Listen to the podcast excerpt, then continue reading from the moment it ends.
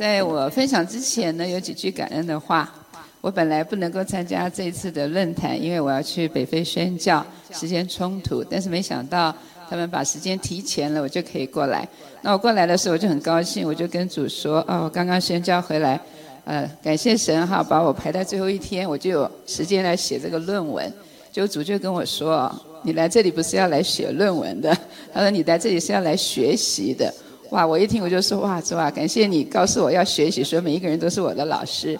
就从第一天开始呢，我就从第一堂就开始写笔记，然后就觉得这个大会给我们这个呃活页纸实在不够用。我第一天就写了十五页，第二天就写了十七页，然后呢，就从每一位的啊弟兄姊妹的分享中得到很多的益处，所以我心中非常感恩，因为我觉得我从来已经很久了没有上过这么好的一课。啊，三天密集的这个退休会，所以我非常的感恩，也非常的感谢弟兄姊妹把你们所有最好的都拿出来。好，那我今天要跟大家分享的一个题目呢，我把题目改掉了，因为呃最后一天嘛，就讲一些牧者们在建造上的一些经验谈，所以我的题目叫做“三元河流不是梦”。阿门。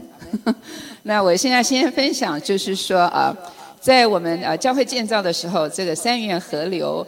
啊，在我的生命中给我带来的一些影响啊，所以我第一个先要分享三元河流建造的标准模式。其实我们读圣经就可以看到，圣经上有很多关于三元河流的建造模式。那第一个我要跟大家分享的是《使徒行传》第二章最标准的三元河流的建造模式，就是耶路撒冷。所以我们要来看一下《使徒行传》第二章四十一到四十七节哈。这一段短短的经文就让我们看到耶路撒冷的教会当时是如何和建造的。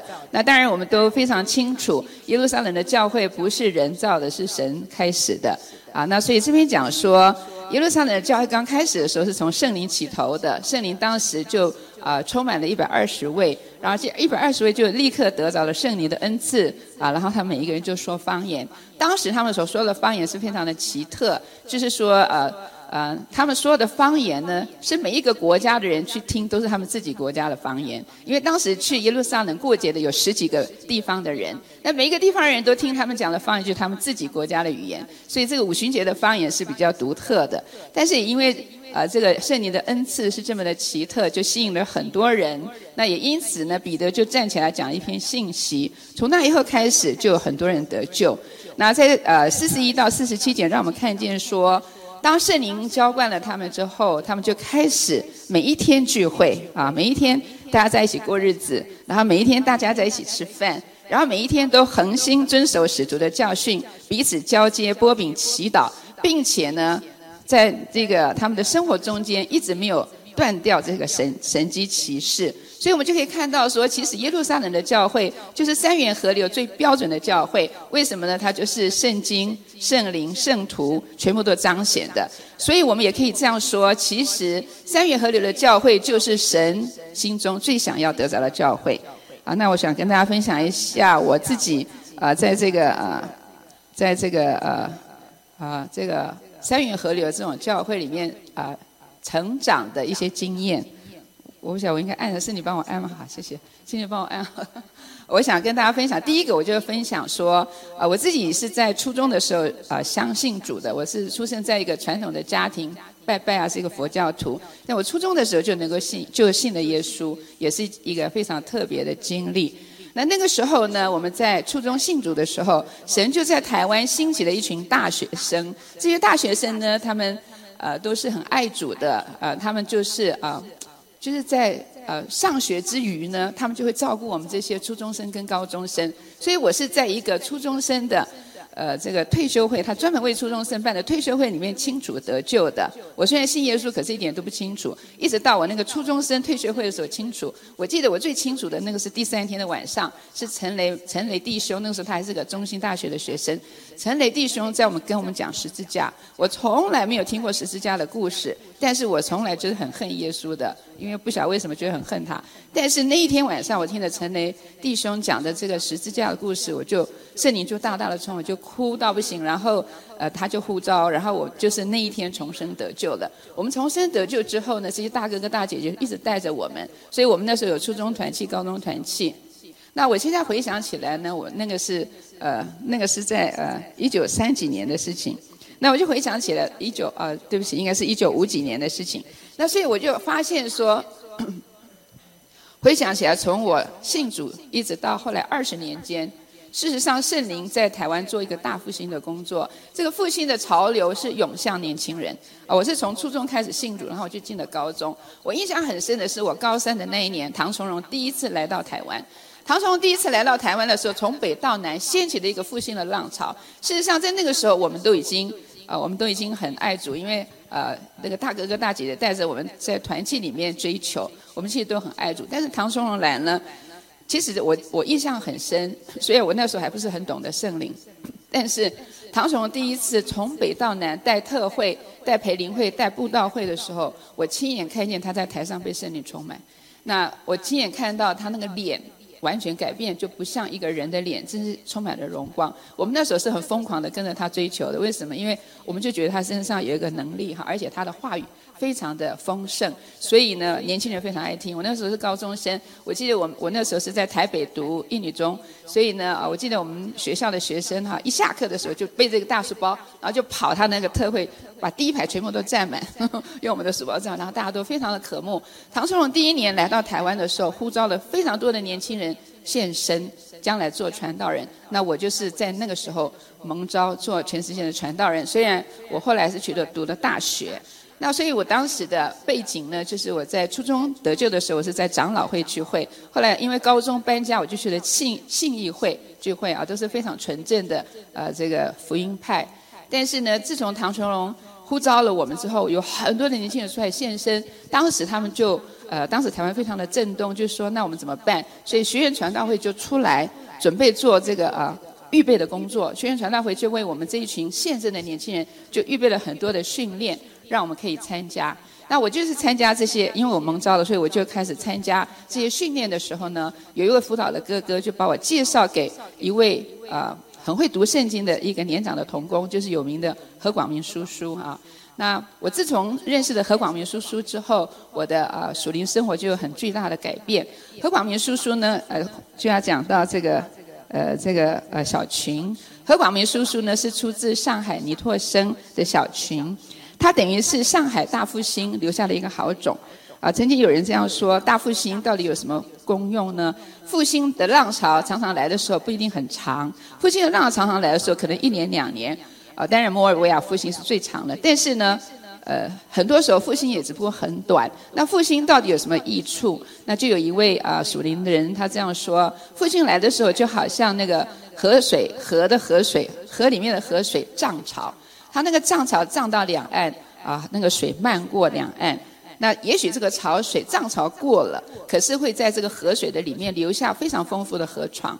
那我就觉得说，当时上海呃尼托森的那个小群，不管后来人家对他的批判是什么，但是呢，我自己亲身的经历就是这个小群所出来的这些好种，给我们那一代的年轻人带来非常大的复兴啊，这是生命上的复兴。那当时他呃。当时他们他们把我介绍给何叔叔的时候，何叔叔一开始看到我的时候就考我。你知道何叔叔非常注重年轻人的读经，所以他当时就呃考我，就是要我要我要那个是个暑假，要我在那个暑假里面要背诵全本的希伯来书。我我真的是根本搞不懂希伯来书在说什么，但是呢，他就是要这样去背，而且呢不能错，每一次背不能错超过三个字，超过三个字要重背。我举这个例子，就让你看到说他是多么的注重读经。所以何叔叔在当时我们背复兴的时候，何叔叔非常有负担，就带了我们所有的年轻人读经。所以他除了要我们年轻人在神面前立约，我们那时候他。开读经特会的时候，所有的年轻人哈，我们那时候各大专院校很多人就到他的读经特会里面去追求。他一年办一次读经特会，呃，从小先知开始就一直每一年都是有一段的圣经让我们读，然后发表，然后跟我们呃，就给我们一个这样的特特会。每一次在那读经特会的时候呢，他就要求我们全部的年轻人在神面前立约，要我们每一每一个人都在神面前立约，说在我们这一生之年，每一个人最少要读圣经五十遍。哦，那他那个时候我们大家很多人都都愿意哈，可是呢，我后来才知道，其实，在他们上一代，他们是一百遍了，到我们这一代已经变了五十遍，大概觉得很不容易实行。所以何叔叔他大概呃，我我想如果你读过尼托生的那本《读经之路》，尼尼托生他自己也是下功夫读经的，因为他是弟兄会的背景。那他他里面介绍了二十几种读经的方法。那我照我记忆所及呢，我跟何叔叔学读经八年，他大概前后用了十种的方法教我读圣经。但他非常不赞成我去读神学院，因为他觉得神学院都是在讲人的解释人的道理，可是只有真正的花功夫读圣经，才是真正读到神的话。所以呢，我们就是跟着他这样追求。所以你可以想见，那个时候唐崇荣带来我们所有的父亲，好多人就愿意准备来全世界。然后呢，何叔就出来带我们所有人读圣经，然后要我们非常严谨的照着圣经去生活。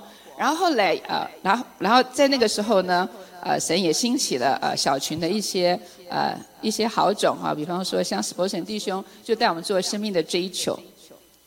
当我们做，当我们开始这个生命追求，就是比较奥秘派的这生命追求的时候，我们接触到上海余成华，呃弟兄他所翻译的这些书哈。有人问说，为什么你，呃为什么这个余振华要选这些书啊？比方说像盖夫人是被判为异端了，那我是不知道为什么，但是我知道，因为当时呢，呃能够吸收到这些呃好资料的机会很少。听说呢，余振华弟兄他是得到一本盖夫人的传记是英文的。然后所以呢，他就他读了以后非常感动，他想把翻他把翻成中文的，所以他翻出来就叫做《新乡的墨药》。后来又连续翻翻了这个甘夫人的信啊，等等等等，还有还有那个与神同在劳伦斯的这些书啊。但是事实上，余成华在翻译《新乡墨药》的时候，他把很多地方都删掉了。最近因为我在这几年我在做研究的时候，我就发现其实甘夫人的全本传记已经。被翻译出来，有人用了两年的时间把它翻成中文哈，你们到百度应该是可以找得到。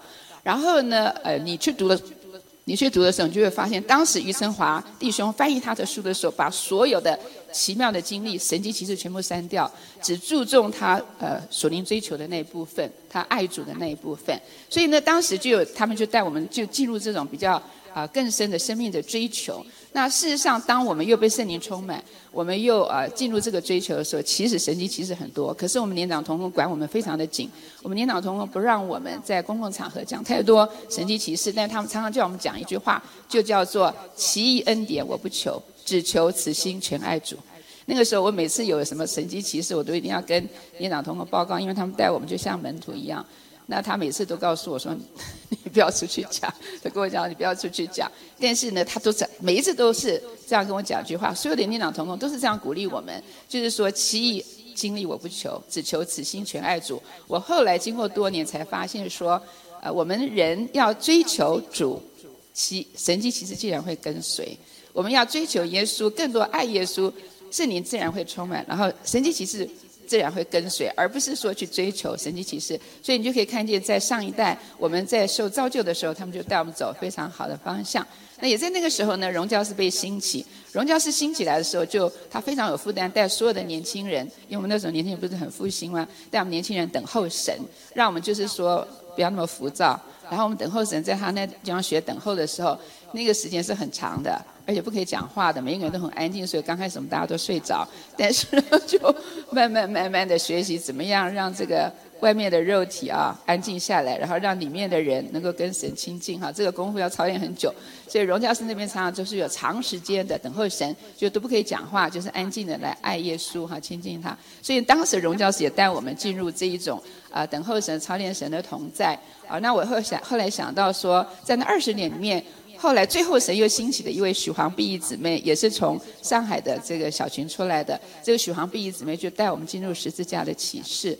啊，他是常常骂我们的，因为他们常他常常觉得我们对十字架的认识实在是太肤浅，所以他就常常把那个十字架真实的启示告诉我们。所以关于十字架的那个死呢，是许黄碧仪姊妹跟我们讲的最透彻的哈。所以你就可以看到说，三元河流事实上在台湾的那个时代二十年之间。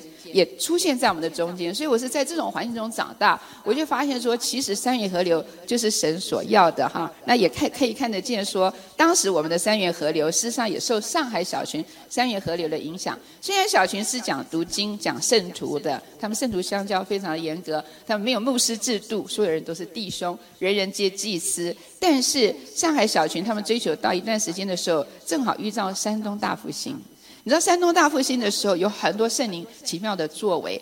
当何叔叔这些带我们的人，他们都是经过很深厚、圣灵的这个工作的，只是他们都不不在外面这样的张扬，但他们是在私下很多追求的啊。所以我在啊我成长的过程中，我就遇见啊这个很标准的模式——三元河流的追求，三元河流的教会啊。所以这是跟大家分享。所以三元河流，我觉得实在是神很大的心意，他很乐意把这个三元河流来赏赐给他的教会啊。那这是第一段我分享的那。那下面我要分享的就是呃三元河流恢复的建造。其实我们读圣经就知道说，虽然神的心意是这样的深厚，要把三元河流赏赐给他的教会，但是因着人的软弱，异端就兴起来，然后外面的逼迫也不断，所以教会就开始逐渐的失去所谓的三元河流哈。那我其中要给大家看的一个教会就是以佛所的教会。啊，我们看这个以佛所的教会啊，我想我们就不读圣经，因为大家圣经应该都很熟。以佛所的教会事实上是保罗去看望的一个教会，就是在使徒行传，你看使徒行传第二章，教会这么的复兴，得到使徒行传第十九章，却出现了以佛所的教会是这样的软弱。啊，那以佛所的教会，当保罗去看望他的时候，亚波罗才做过工，然后保罗就问这些人，那时候只有十二个人，就问他们说：你们有没有听过圣灵？他们说从来没有听过啊，也没有看过圣灵赐下来啊。所以保罗说：“那你们受洗的时候是受什么洗呢？”他们就说：“我们是受约翰的洗。”所以保罗那个时候呢，就啊跟他们说：“约翰是悔改的洗，可是耶稣呢是要给我们用圣灵与火施洗。”所以保罗就为他们按手，当场他们就被圣灵充满，对吧？圣经上就讲说，圣灵就浇灌在他们身上，他们就有圣灵的恩赐，说方言又说预言。所以你可以看到说。当使徒行传走到第十九章的时候，教会已经没有三元河流，有的教会已经没有三元河流，他们就已经有很大很大的缺缺乏，对吗？然后呢，保罗第一个恢复他们的是圣灵，对吗？就是圣灵充满。但是保罗没有离开，他就在以佛所这里又驻扎又停留。所以你看到他下面讲的说，保罗保罗就在以佛所的教会停留了两年，就。整个的翻转的以佛所的教会，他停留这两年做什么呢？他一连三个月在会堂的里面一直放胆讲道啊，那是我们都知道保罗是有这样的资格在会堂讲道，但后来就遇见了男主，所以他就退下来，就到一个所谓的推拉奴的学坊，天天在里面讲神的话，天天在里面辩论，而且在那里停留了多久呢？停留了两年之久，在这两年的之内呢，你就可以看见说，保罗把三元河流的教会恢复在以弗所的身上。他恢复了圣灵，恢复了圣经，就是神的话语，然后恢复了圣徒。为什么呢？这边看得很清楚，他就两年之久，他就带了一批门徒出来，对不对？他叫他的门徒不要跟那些人在一起啊。所以你可以看到说，保罗就是借着。啊，他的服饰，他两年的服饰，他就把三元河流带到呃这个教会。那我们如果读以佛所书的时候，就知道保罗那两年的功夫打得很好。为什么呢？因为到后来以佛所他就能够去认识神的奥秘，认识耶稣基督的心，对吗？以佛所教会是我们最知道，以以佛所书是我们最知道讲到神最想要的教会。那保罗都来跟以佛所的信徒这样的分享，就可见当时他们的根基是很好的。那所以我们就可以看到说，其实，在我们这个时代也是这样。好多时我们走着走着，那个三元河流就不见了。那所以我们的我们的服饰是什么呢？不不论今天神把你放在什么样的教会，我觉得神给我们最大的使命，就是把三元河流恢复在我们所服侍的教会中啊。那我跟大家分享一下啊，我自己曾经啊，我自己曾经有过的啊啊那个啊经验。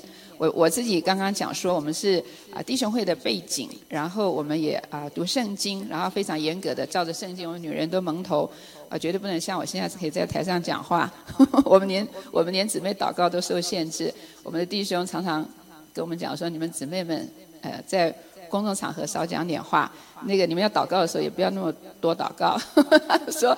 如果圣灵感动你们，圣灵难道不会感动弟兄们吗？你们要让弟兄们先祷告。所以我们是我们严格遵守圣经啊，非常有非常有秩序。我们只要八个姊妹在一起，都知道谁最大谁最小。我永远是那个最小的，我上面都有好多姐姐，所以你可以可以可以知道说他们是非常严格的，就是说不但是读圣经，也真的是啊非常注重生命的操练。所以我是在这种背景中成长的，但是呢。好景不长，呃，我们当时在北美啊开始这样的聚会好多年，后来我们就成长到八个聚会点，然后聚会的会众大概有一千人。可是呢，就在一九九零年，啊，我们的年长童工就出事。年长童工出事了之后呢，八个聚会点全部独立，就是说大家都各自分散，全部独立。那个时候我们心中就非常的惶恐，因为我们一向都是非常顺服年长同工的。现在发现年长同工有这样的软弱，这样的出世，我们对所谓的奥秘派的追求起了很大的疑问。但是呢，啊，我们必须要自己担负起教会的责任，所以变成说我们，啊，我跟蔡牧师要担负起我那个我那个堂会的责任的时候，我们就非常的惶恐，而且心中非常的挫折。那教会，呃，分裂的很厉害，然后有很多的事情发生，大家心中都非常的痛苦。所以那个时候我们就在想说，我们应该怎么办？我们都已经这么软弱，哪哪里能够再牧会？所以后来我们就觉得要寻求帮助，我们就想到什么呢？就想到正好当时在我们当中有这个韩侨。啊，就是他是，嗯，他是会讲韩国话的华侨，那他跟我们是同工，跟我们一起来同工，所以我们就透过他们呢，就认识韩国这个赵雍基的教会哈。那当时呢，呃，赵雍基其实赵雍基他之所以这么的被主使用，是因为他的岳母崔子石，崔子石一生用祷告啊堆积在神为着赵雍基堆积在神面前的祷告，那真的是非常感动人。那崔子石他有一个大儿子，在洛杉矶有一个堂会哈，也叫也叫纯福音中央教会。那所以呢，我们那时候就透过我们的同工，就去找到这个韩国教会，因为我们想跟韩国教会学祷告。韩国教会祷告是一流的。哦，我进去他们中间以后学习啊，我就真的觉得韩国人在祷告上的功夫真的是我们望尘莫及。那所以呢，这个崔子石的儿子我都忘了他叫什么名字。那他就呃，我们是透过翻译嘛，他就告诉我们说，要我们呢到祷告山去学习。所以我们那时候每一每一个月就开部车，开部 van 就到祷告山去进食祷告。然后开始他就，而且他要求我们所有的领袖，他说领袖们要先学，不要让弟兄姊妹们先学哈。那韩国人也是很注重这个等次，所以我们的领袖们，我们就带着领袖们去学习。他说我会派童工免费的来教你们。那所以呢，我们就在韩国的教会啊手下呢就学习这个祷告。啊，他们就教我们怎么样进食祷告哈，短期的进食祷告，长期的进食祷告，四十天的进食祷告，还有进睡祷告，怎么样进睡祷告？韩国人也很多的进睡祷告。